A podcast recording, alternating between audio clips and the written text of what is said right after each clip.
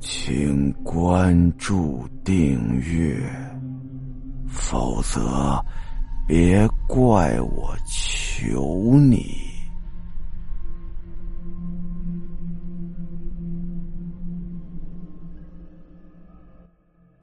阿亮再也听不进去他的话了，因为这个梦对他来说实在是太荒谬了。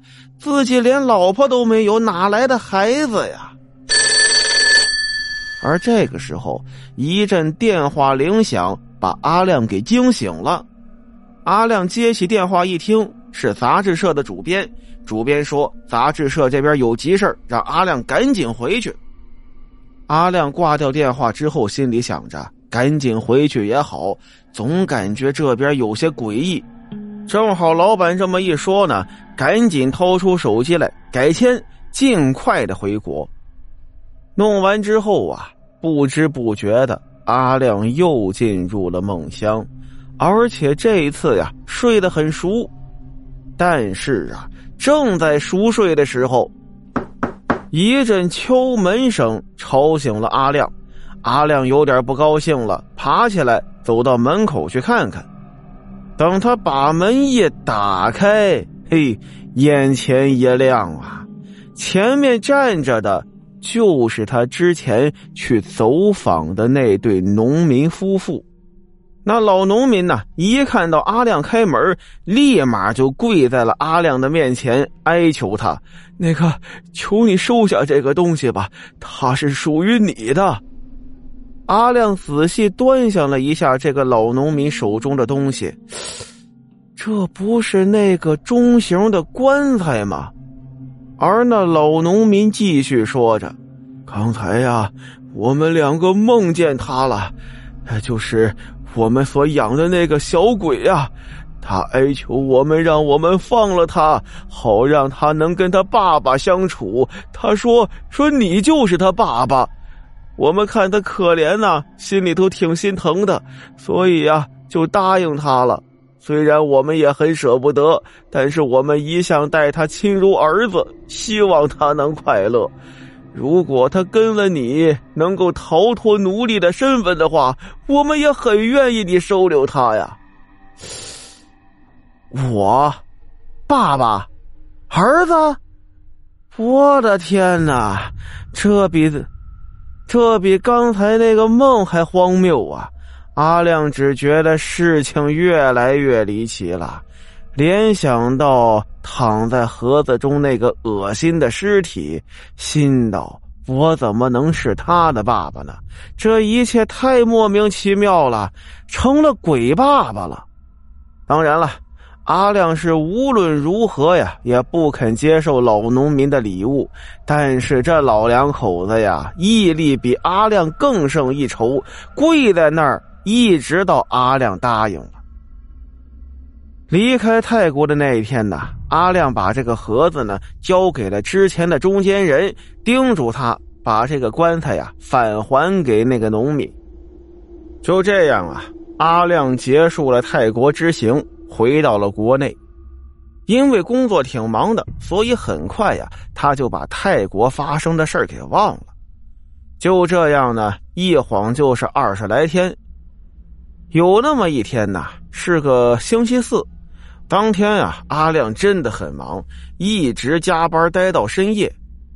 正准备离开杂志社的时候，这个时候，些许模糊的小孩嬉闹的声音传进了阿亮的耳朵里。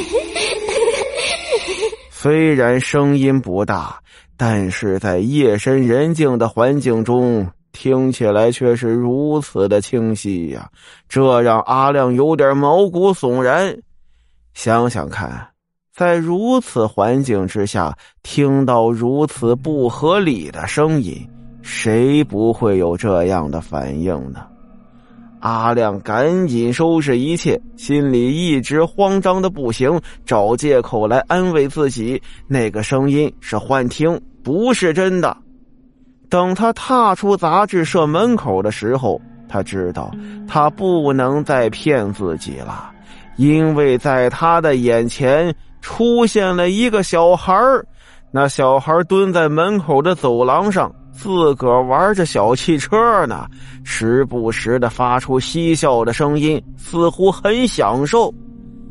阿亮的出现呢，并没有打扰到他，反而是目中无人一般，沉浸在自己的游戏中。阿亮能够感觉出来。这个孩子就是曾经出现在他梦里的那个。阿亮轻轻的擦过了他的身边，那小孩呢，依然视若无人。等到阿亮迈过去，回头再一看的时候，这孩子终于抬起头来看了阿亮一眼，他的眼神中带有一丝怒意。可能是生气，阿亮把他扔在泰国不道而别了。而且就跟梦中一样，这孩子低声喊了他一句“爸爸”，然后继续玩他的玩具。阿亮迷茫了，脑子里只想着赶紧离开这儿，于是加快脚步逃到了外面人多的地方。带着忐忑不安的心情啊，又过了一个星期，没有任何事情发生，一切都是和平景象。那个小孩的影像呢，也逐渐在阿亮的脑海中褪去。有一天呢，阿亮一个朋友结婚在外地，阿亮啊特地找了主编请了几天假，要到外地参加朋友的婚礼。婚礼结束之后，到了晚上答谢宴的时候，大家伙都喝得很开心，喝的也不少。那一晚上啊，天南地北，大家什么都聊。阿亮也把他跟那个小鬼的事情跟大家说了，但是大家不相信他呀，因为他是专门报道这类事件的记者，所以大家伙呀都认为他是在骗他们。阿亮呢也不好多说什么，嗨，不信就不信吧，一笔就带过去了。大家吃喝玩乐，一直到了后半夜，这才尽兴。回去的时候啊，阿亮开着车，因为大家伙都喝酒了，只有阿亮没喝。在途中啊，阿亮突然刹车呀，大家伙东倒西歪的，一个劲儿的埋怨阿亮。坐在阿亮旁边的朋友啊，看见阿亮脸色不对，于是关心的问他：“哎，你这怎么了？”阿亮把车停在路旁，就说了：“你有没有看到前面有个小孩站在马路中间向我们招手啊？”